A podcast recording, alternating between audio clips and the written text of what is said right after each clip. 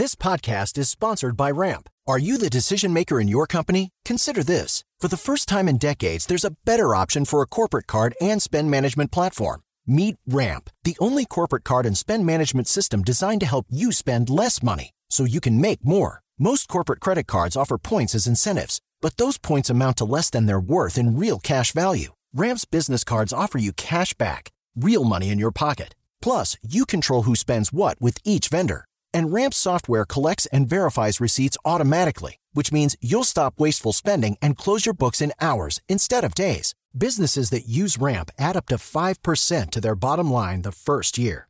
If you're a decision maker, adding Ramp could be one of the best decisions you've ever made. And now get $250 when you join Ramp for free. Just go to ramp.com slash easy. Ramp.com slash easy. R-A-M-P.com slash easy. Cards issued by Sutton Bank and Celtic Bank members of DIC terms and conditions apply. Papo com o Anjo. Bem-vindos a mais um podcast Papo com Anjo. Hoje um podcast muito especial.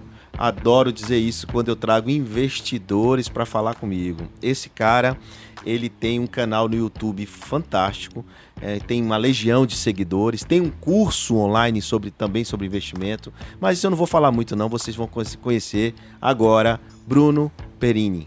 João, eu agradeço muito o convite, viu? É um prazer estar falando com você aqui. Um prazer e uma honra. Muito bacana, muito bacana. Bruno, conta a tua história. Como é que você chegou a ser esse grande influenciador financeiro aí do Brasil todo? Bom, o grande eu acho que é discutível ainda, né? Porque o pessoal até brinca, como é ser famoso? Eu falo, ah, pergunta pra alguém da televisão, pô. Não, mas a televisão sou... mudou, pô. Agora é, é a internet, cara. Mas é, mas eu me considero um ilustre desconhecido, porque de vez em quando o pessoal encontra comigo e fica sabe, alvoroçado e outras pessoas me vêm passar normalmente. Quando vem alguém assim, pergunta: quem é esse cara para quem as pessoas estão querendo pedir foto. autógrafo, foto? Autógrafo né? não, né? Não tem mais negócio de autógrafo. É Pior foto. que tem, cara. Tem no livro. O pessoal pede pra assinar dinheiro às vezes, assim. Eita, porra. Aí eu falo, tô estragando a nota, né? Mas tudo bem. Mas tudo começou, se eu for realmente pegar desde o início, do meu primeiro investimento. Quando eu tinha 17 anos, e eu recebi meu primeiro salário, eu era militar, tinha acabado de passar no concurso do Exército para virar oficial. Eu ganhava na época 400 reais. E eu separei 100 reais para começar a investir. Por critérios aí bem diferentes dos que eu uso hoje, né? Eu tinha duas opções de banco para abrir conta, era o Banco do Brasil ou o Banco Real, só tinha esses dois para abrir. E as funcionários... anos o Banco Real tinha aquela conta, aquela conta de universitário, né? Aquela conta bem tinha, né? tinha. jovem, né?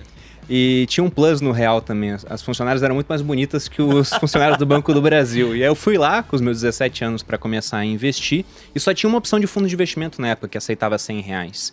E calhou que era um fundo até interessante. Porque ele investia, era de renda variável, já investia em ações, mas de empresas que tinham uma boa governança corporativa, uma preocupação ambiental. Era, era um fundo ESG, né? Antes de surgir a terminologia. E naquela época tudo estava subindo. Eu coloquei 100 reais, dois meses depois eu tinha 140. Uau. O que é, é nada hein, se a gente for pensar em termos absolutos, mas em termos né, relativos, assim, percentuais, eu falei, caramba, nesse ritmo comecei a fazer conta e vi que daqui a um, sei lá, uns 5 anos eu estava na capa da Veja. Isso nunca aconteceu, depois caiu, subiu, mas foi, foi quando virou a chave. Forbes, você não foi para uma capa da Veja. Eu tô bem distante de todas as capas aí. Espero ficar assim, né? Não é um bom presságio esse negócio de capa no mundo dos investimentos. Mas depois disso eu fui investindo, investindo. Com 20 anos, eu até, numa dinâmica de grupo do Exército, falei que com 30 eu queria ter um milhão. E aí depois essa meta mudou para viver de renda, porque estudando mais eu me deparei com o conceito de inflação e vi que no Brasil, né, falar que eu quero ter um milhão para daqui a 10 anos não era uma coisa muito segura, vai saber o, o quanto valeria o dinheiro. E, e fui viver, investindo. E viver de renda era uma coisa mais tangível, né? Isso, exato, né? O que quero viver de renda para mim era ter um patrimônio grande o suficiente para que eu pudesse viver apenas dos rendimentos dele uma maneira bem tranquila, assim, sem precisar forçar a barra, imaginando rendimentos gigantescos. Aliás, tem muita gente até hoje fica com essa expectativa, né? Tem, vou viver de renda, vou comprar um imóvel para alugar, para viver dessa renda, né? Exato. E isso originou o teu canal, né? Foi, o, o canal ele surgiu em torno desse objetivo. Ele começou depois que a minha esposa foi para o YouTube. Ela cresceu muito rápido no YouTube falando sobre lifestyle, né? Sobre alimentação. Ela bateu em coisa de seis meses 100 mil inscritos. Eu falei, caramba, foi muito rápido. Será que eu consigo fazer algo parecido? Ou talvez nem parecido, se eu fizer metade disso já está muito bom. E eu comecei a fazer e foi. Simplesmente aí eu comecei em 2017. Mas você foi sem nenhuma preparação, sem nenhum treinamento ou foi só na cola dela? Eu vi o que ela tinha feito e fiz igual. A preparação era só o que eu tinha feito ao longo ali do, do meu tempo de como investidor, né? E aí teve um plus que em 2017 a gente conseguiu chegar na nossa meta, porque era uma meta minha e dela também gente até brinca que se eu tivesse casado com outra pessoa, eu não tinha chegado, porque 2000 simplesmente... quanto? 2017 a gente criou o 17. canal. Ah. E Então é a minha muito esposa... recente, né? É muito anos. recente. Internet é isso, né? É. muito rápido as mudanças.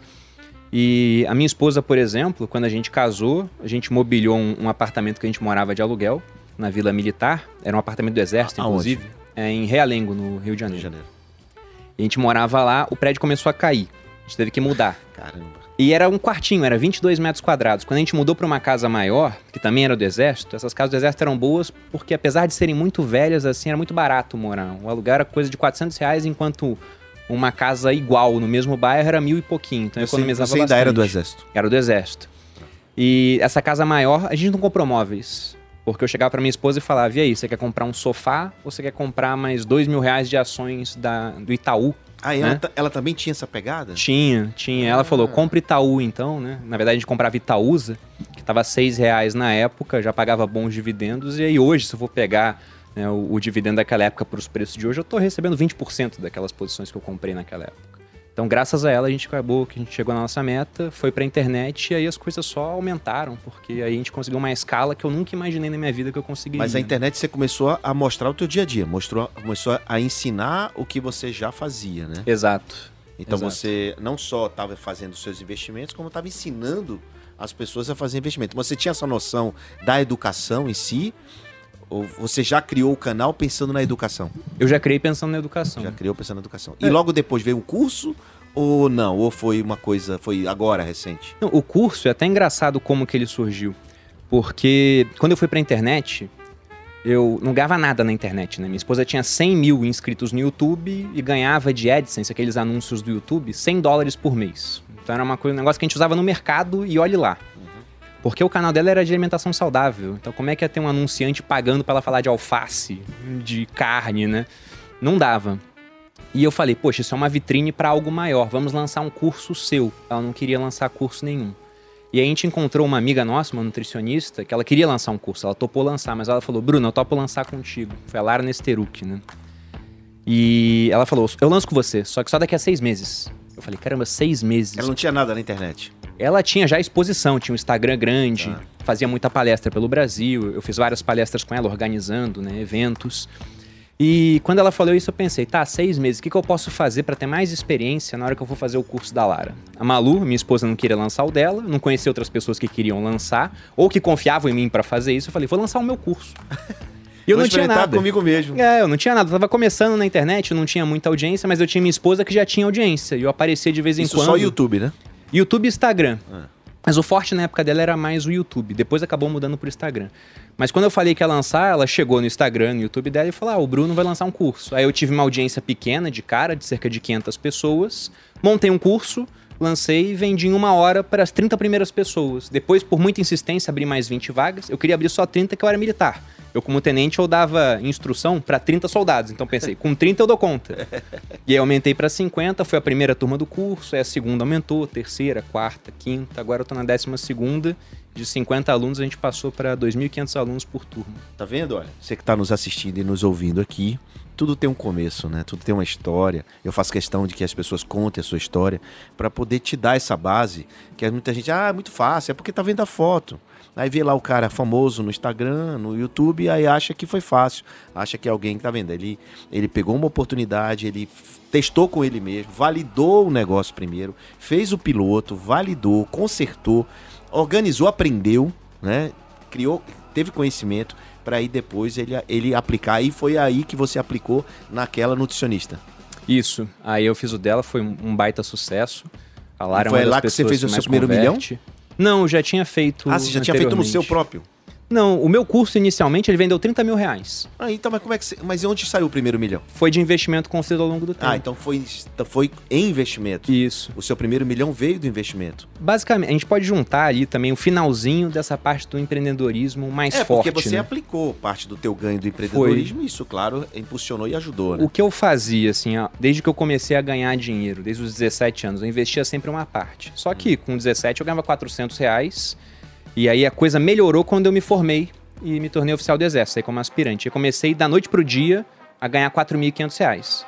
Aí o que, que eu fiz? Eu, eu pensei, poxa, se eu vivia muito bem até dezembro, ganhando mil na época, que era o que eu ganhava antes de me formar, Agora eu ganho quatro vezes e meio isso, né? Preciso de tudo isso para mim? Eu pensei, não, então vou separar 30% disso, esses 30% não são meus, são do Bruno do futuro. Certo. Que é um cara que vai precisar de dinheiro, né, porque não vai ter a mesma pegada que eu, a mesma energia lá na frente. Vou começar a investir isso. E comecei a investir na época que o Brasil tinha juros enormes, né? Quando eu falo para as pessoas, pô, eu peguei título do Tesouro pagando 18% ao ano. O pessoal não acredita quando vê que tá pagando 4 agora, né? Com Selic em 2.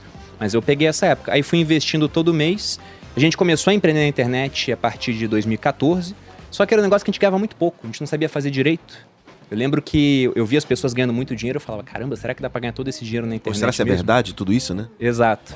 Mas fomos fazendo, fomos fazendo. E aí da internet, quando ela começou a ter mais visibilidade, a minha esposa no canal dela, eu falei, vamos fazer palestra. Começamos a contratar palestrante e vendíamos palestra. 200 ingressos, fizemos três eventos assim, Isso já deu uma Rio? escala maior.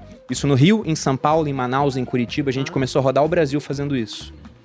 Mas pra falar de quê? De nutrição. Nutrição. Era, a gente contratava palestrantes para isso. E a gente fez isso, nisso a gente já fez um dinheiro legal.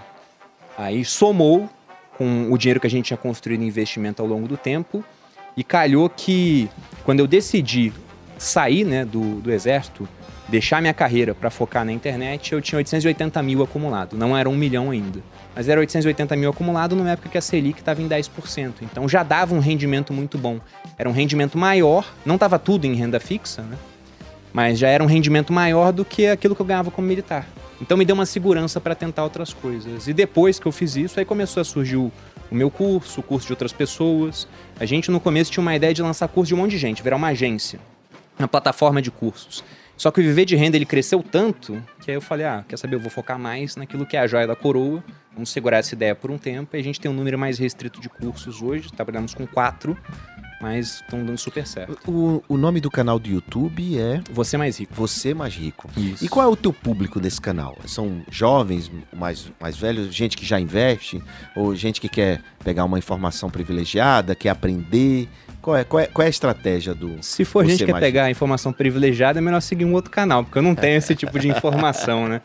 Mas se a gente for pegar em média de idade, é um público aí de uns 25 a 35 anos. E um negócio engraçado, porque eu tenho 500 mil pessoas no YouTube e 600 mil no Instagram. O YouTube ele é 75% masculino e o Instagram é 60% feminino. Então é um, é um público bem diferente que me vê nas duas redes. Eu sou mais ativo até no Instagram. E eu Mas acho é o que é um mesmo público... conteúdo, não? É um conteúdo similar, sim. É, porque... O conteúdo do, conteúdo do YouTube é mais vídeo, né? É, Mas e- eu olhei teu Instagram, você faz muito vídeo também, né? Faço, faço bastante história, No respondo bastante Instagram. pergunta. É um conteúdo bem similar, porque eu sou a mesma pessoa, não consigo ser duas pessoas diferentes em redes sociais diferentes, mas a, a pegada hoje até do YouTube, ele tá muito mais para um, um repost do Instagram. Eu falo das coisas no Instagram primeiro e depois elas acabam indo Entendi. para o YouTube. Entendi. Me fala desse, desse período agora recente, na, vamos dizer, 2020. Qual foi o teu maior desafio? O que que você, o que que vo- qual foi o teu aprendizado, né, durante a pandemia? É, o, que você aproveitou a pandemia, ou seja, você faturou mais, ou você teve uma dificuldade qualquer? O que que você tira de lição desse, desse período que a gente passou recente agora? Bom, eu acho que a, a principal lição, quando começou a, questão do coronavírus, eu estava fazendo um monte de lives aí com outras pessoas no Instagram e todo mundo perguntava assim, Bruno, é, como se preparar para a crise? Agora que a crise começou. E a resposta óbvia era se preparasse antes, né? Então, isso que eu vi, o, o quanto as pessoas estão frágeis diante dessas situações. Porque se a gente for pensar, né, aquele empreendedor, pegando os empreendedores, por exemplo, que tinha reserva, tinha ali um, um caixa separado para alguns meses de adversidade, esse cara ele conseguiu ultrapassar aquele pior momento, conseguiu investir em tornar a operação dele aquilo que dava uma operação online, e ele saiu do outro lado. Talvez até com um público maior, porque vários concorrentes quebraram. Agora o cara que ele contava que tudo ia dar certo, né, sendo otimista a ponto de abrir mão da prudência, esse cara pode ter ficado pelo caminho. Eu sempre falei bastante disso, e, e na pandemia, eu até, eu até evito falar esse tipo de coisa em rede social, porque outro dia eu tava falando com um amigo meu, ele tava perguntando do meu ano, né? Eu falei, ah, fala do teu ano primeiro. O ano dele foi horrível. Aí eu até fiquei com vergonha, né? Ele falou, o teu ano. Eu falei, ah, meu ano tá, tá legalzinho, cara. Mas meu ano foi muito bom. A gente bateu recorde de faturamento, o número de visualizações aumentou. Então foi um, um ano ótimo. A gente começou outras iniciativas de negócio. Que tipo de negócio você começou? É, a minha irmã, por exemplo, é advogada. E ela estava, até no passado, parada. Tinha passado um concurso público, estava esperando ser chamada. Só que a minha irmã já tinha experiência com leilão de imóveis. Só que ela tinha experiência e até então eu não tinha capital para aproveitar essa experiência. Eu falei para ela, Priscila, agora eu tenho bastante capital. O que, que você acha da gente começar a pegar imóveis em leilão? Aí trouxe ela para São Paulo, ela começou a, a trabalhar comigo. Hoje você mora aqui. Sim, eu moro em São Paulo, ela também. E depois que ela começou a trabalhar comigo, a gente foi fazendo esses leilões. Eu mostrei no Instagram que eu tava fazendo, né? Começou as pessoas, Bruno, ensina, faz um curso disso, não sei o quê. Eu falei, Priscila, faz um curso disso, monta. Ela fez o curso, tá indo pra terceira turma agora. Que massa. E é aquilo, eu tenho uma mentalidade meio de judeu, né? Não adianta ficar rico sozinho, porque se os familiares não ficam, te pedem dinheiro emprestado. Então eu já falei pra minha irmã, ó, trata de ficar rica agora também, e tá dando tudo certo com o curso dela. Foi uma iniciativa que começou esse ano. É, então você tá vendo que você. Esse, com esse é o quarto lançamento que você faz, né? Você faz da sua esposa, o seu, da sua irmã. da- É. Não, da, da nutricionista, agora da sua irmã. Teve, teve mais nesse caminho. Ah, teve? Teve. Você ajuda mais pessoas, então. Sim. Você ensina também o cara a se lançar na internet, a fazer A curso. gente fala disso. Você fala disso, mas você não tem uma estrutura pra isso. É mais na base da. Não é um business, né? Não, também é um business. Ah, virou business? Virou um business. Ah, porque a gente tem amigos que faz isso, né? Que faz lançamento. Pablo já teve aqui com a gente, Pablo Massal, faz. é, tem uma estrutura para isso, uma empresa só de lançamento, né? Então você também hoje está fazendo um, isso um, um business. Sim, eu gosto de ver a minha empresa como a- aquela história mitológica da Hidra de Lerna, né? Que é um, um dos 12 trabalhos míticos de Hércules, foi enfrentar esse monstro que era um dragão com cabeças de serpente. Toda vez que ele cortava uma cabeça, duas nasciam no lugar. Então, meu negócio é isso. Se corta uma cabeça, tem que nascer duas no lugar.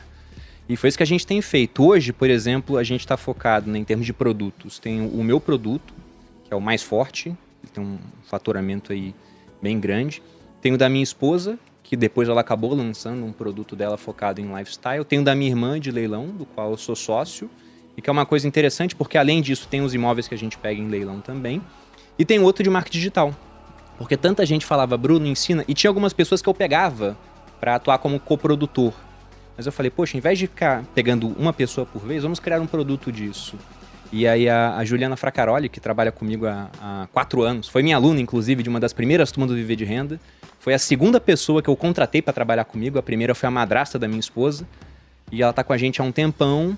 E eu tinha essa ideia de gravar um curso com essa pegada. Ela falou, deixa que eu gravo. Eu gravo o curso, eu começo a fazer. E vamos ver o que, que vai dar. E deu super certo também. Quantas pessoas tem por trás do Bruno hoje na operação?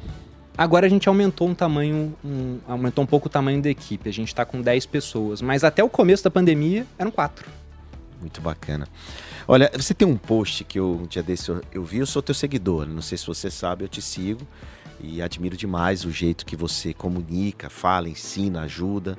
E, e eu, só, se- eu só sigo aquilo que. Geralmente as pessoas só seguem quem representa alguma coisa para elas. E você representa para mim algo, muita coisa do que eu acredito, né? Da forma de, de falar e tal. Se um dia desse alguém te perguntou, é, numa resposta no Stories, eu acho, não sei se foi. é, se eu não tivesse, se você não tivesse mais nada hoje, começar do zero, como você recomeçaria? Tem uma câmera bem ali. Ensina os caras ali como recomeçar. Como é que você ganha dinheiro sem dinheiro hoje em dia no Brasil? Bom, até o que eu falei, né? Eu lembro direitinho dessa resposta. Então fala. Porque eu pensei assim, falei, como é que eu faria realmente? E o que eu faria se eu não tivesse nada? Nem dinheiro e nem seguidor, né? Nem Porque- seguidor, nem influência, nada. Exato, porque influência faz dinheiro hoje É, em dia. e conexões também, né? Ô, João, Exatamente. isso aqui e tal, a gente faz negócio falando, brincando nos bastidores, né? Hum. Então, assim, mas se você não tivesse isso, está do zero, você. que- por onde você começaria? Bom, o que eu começaria Ou fazendo é... recomeçaria? Sim, o, o que eu faria seria procurar uma dessas pessoas que tem audiência e não sabe monetizar a audiência. O que eu mais vejo é aquele cara que tem 50 mil pessoas no Instagram, que seguem esse cara, Eu. acreditam no, no, no que ele fala. né? O cara tem conteúdo, o cara tem potencial e ele fica trocando a influência dele por pasta de amendoim de empresa pra ficar mostrando, né? Não trouxe. Eu, eu, eu não sou Eu esse, acho né? isso um absurdo. Lógico, é livre mercado, cada um faz o que quiser, aceita as propostas, tudo, mas esse cara, na minha opinião, ele tá sentado em cima de uma mina de ouro, com uma pá e uma picareta na mão, e simplesmente ele tá esperando pra cavar, ensinar alguém, né? Alguém que chega e fala, ó, começa a cavar, meu cara, você tá em cima de uma mina de ouro. Então seria esse cara que ia chegar, vamos começar a cavar. Como? Simplesmente ia falar, vamos gravar um curso online, vamos montar essa estrutura. É que é um negócio muito simples, quando você já sabe fazer. Antes as pessoas criam uma série de obstáculos. Ah, mas como é que eu gravo? Subo vídeo, edição é um problema. E tudo isso é tão fácil. Tem milhares de, de conteúdos ensinando a fazer esse tipo de coisa na internet. Eu mesmo, meu primeiro curso, gravei num celular, né? Foi num Samsung S6. Um detalhe, ele tinha Acho caído você no falou chão. isso no post, inclusive. Falei, falei. Ele tinha caído no chão e tinha trincado a, a- a câmera. Então não tava nas melhores condições possíveis. Mas era o que eu tinha na minha mão. Eu queria lançar um curso pra errar.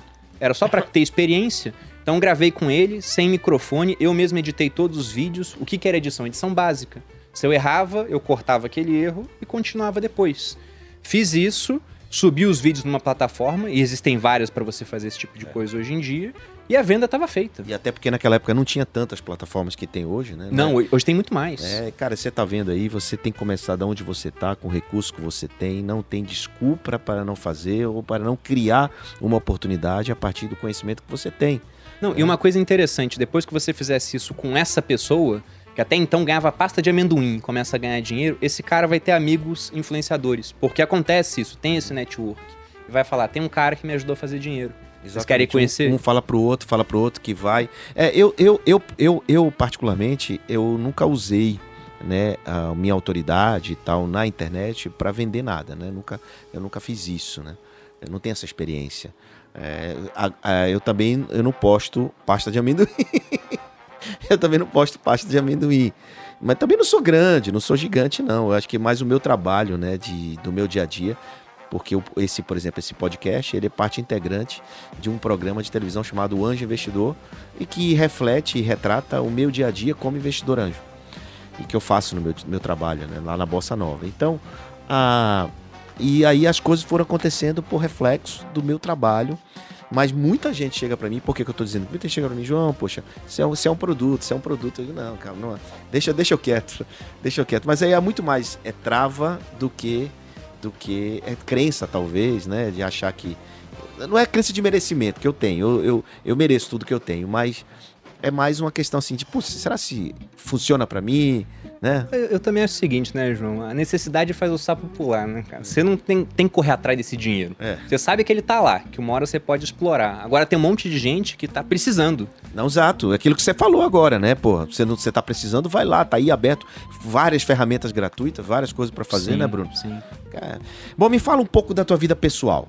Você é casado, já falou, tem filhos. Não, não tenho filhos ainda. Sou casado há 5 anos e tô com a minha esposa há 10. A gente se conheceu, eu era cadete do exército ainda, tava em formação. Ela era, é irmã, né, de um dos meus melhores amigos da época da AMAN. E a gente até se conheceu quando eu tinha acabado de terminar um namoro. Eu tava meio mal, esse amigo meu falou: "Ah, vem pra minha casa, vamos sair lá em Taubaté". Que era onde ele morava, meu pai morava em Taubaté também. Ele falou: "Você vê seu pai, sai, muda de áreas, que eu sou do Rio de Janeiro". Ele falou: Sabe, me convidou, eu falei, tá bom, vamos lá. Ele só colocou uma única condição, que eu não desse em cima da irmã dele. Eu até, eu até achei absurdo, eu falei, que isso, eu, né? Lá em cima da sua irmã, na sua casa. E acabou que não teve jeito. Aconteceu, a gente se gostou na hora e foi isso. E aconteceu, né? Pois é, destino. Muito bem. Mas você, então, já veio morar aqui direto. direto. Depois que eu saí da AMAN, eu fui pra Jundiaí. Foi o primeiro local onde eu, eu morei após a formação. Fiquei dois anos lá, voltei pro Rio de Janeiro. Fiquei quatro anos no Rio, fiquei na Brigada Paraquedista. Eu, eu fiz o curso de paraquedismo no Exército, né? E depois da Brigada Paraquedista, fui pra Boa Vista, que é a capital de Roraima. Então, pra quem não conhece aí Boa Vista, Com, pelo exército. pelo exército. É, chamam de a cabeça do cachorro no mapa, né? É lá pro norte, faz fronteira com a Venezuela. Fiquei lá quatro meses e depois aí, acabou o meu tempo ali no exército, simplesmente eu, eu encerrei e vim pra São Paulo. E desde então tô em São Paulo, já tô no meu terceiro ano aqui. Bom, todo mundo que vem aqui tem que deixar sua mensagem. Claro, não vou perguntar, não vou pedir para você deixar a mensagem agora, mas todo mundo tem aqui, que vem aqui, principalmente se for investidor, tem que falar se investe em startups.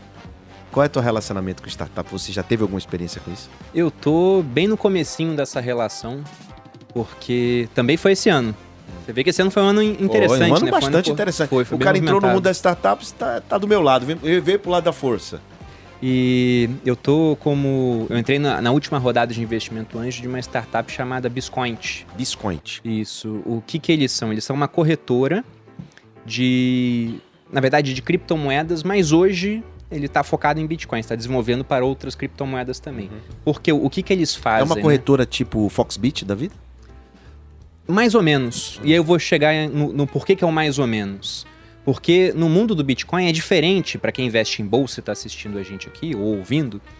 Quando você entra na B3, você só tem uma opção para comprar uma ação ordinária do Itaú, por exemplo. É YouTube 3. Acabou. Até tem YouTube 4, você pode comprar no, no mercado fracionário, o preço muda um pouquinho, mas você sabe, ó, você quer comprar um lote de 100, é YouTube 3, não tem outro código. Agora, com Bitcoin não. Se você for na Foxbit, por exemplo, tem um preço. Aí você vai olhar uma corretora internacional, tem outro. Aí você vai olhar, sei lá, o mercado Bitcoin aqui no Brasil, que é uma outra corretora, tem outro, porque é um ativo descentralizado. Como são pessoas negociando em ambientes diferentes, diferentes pessoas em ambientes diferentes, né? O preço fica diferente. E o que acontece é que de vez em quando você tem uma negociação em um local por um preço bem maior do que em outro. Isso traz uma oportunidade de arbitragem, né? O cara vender nesse local mais caro para comprar no mais barato que, que a Biscoint faz então? Ela é um comparador de preços de diferentes corretoras.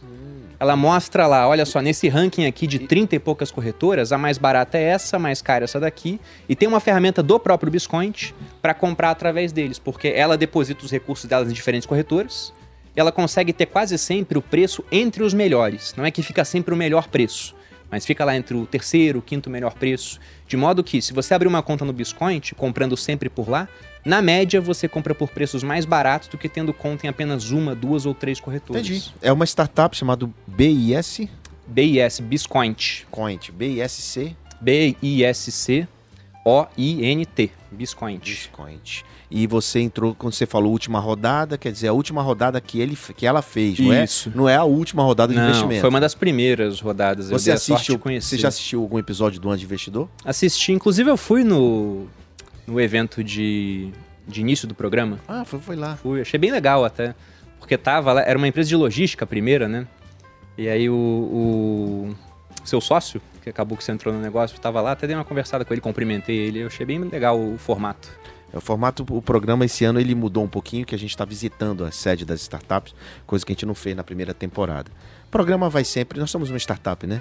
Tá sempre mudando. Tenho certeza que essa Biscoint, ela ainda vai mudar bastante, ainda vai. E essa é a grande beleza, né, de, um, de uma empresa pequena, pre- empresa ágil, que consegue ir ajustando o seu rumo ao longo, ao longo da trajetória. Não é aquela coisa fixa, tem que ser aquilo e acabou, né? E para isso existe as rodadas de investimento. Sim. Mas você pensa em continuar? Você participa do conselho dessa startup? Você foi só um teste? Foi o meu primeiro teste com isso. Eu gostei bastante porque envolvia algo em que eu acredito pessoalmente, que é o, o Bitcoin. Eu tenho uma alocação nessa criptomoeda. Eu gostei muito também da equipe que está por trás do projeto. Os empreendedores, é fundamental você conhecer e tal. Mas, assim, eu digo que quem quer começar a investir, é, a primeira coisa que tem que fazer é seguir alguém que. É, Seguir no sentido de investir, co-investir alguém que já faça isso. Porque você diminui um pouco o teu risco, é- é Sim. muito arriscado, você pode perder tudo, né, não é, a gente não fica aqui dizendo invista em startup. Exato, e esse é um ponto, né? Eu só entrei nisso, é, é muito arriscado, É. pode ser que não dê certo, Ah, a empresa ela, ela não tem nenhuma garantia, né? De que ela vai dar certo, mas era com uma fração do que eu possuo hoje em termos de capital. Não, é, não vai, não, tá- não vai impactar nada se você Exato. perder. Não Se vai der mudar- errado, não muda a minha não vida. muda a tua vida, exatamente. Isso que eu falo também. Cuidado com, a quanti- com o valor que você aloca para fazer esse tipo de coisa. E nós temos. é, existe também possibilidade de você fazer co-investimento com mais de um, dois, três, quatro, cinco, dez investidores, que aí você, você também dilui o risco. Bruno, indo para o final aqui, eu queria que você olhasse para aquela câmera e deixasse um recado para os empreendedores, para os investidores que estão nos assistindo e que, claro, de alguma forma, alguns estão conhecendo você hoje e outras que as pessoas que já te seguem e tal.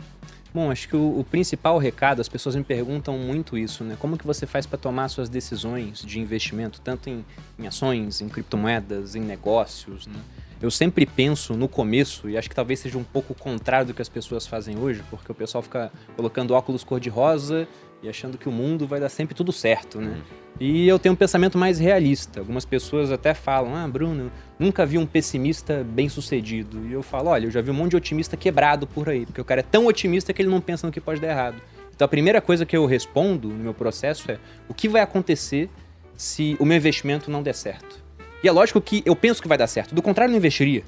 Se eu penso que vai dar errado de cara, eu simplesmente não faço. Mas eu sempre penso, tá, eu tô otimista com isso, acho um bom negócio. Mas e se der errado, o que acontece comigo? E a resposta nunca pode ser quebrar, ter que mudar de casa, ter que mudar meu padrão de vida, ter que chegar pra minha esposa e falar, olha, perdi tudo.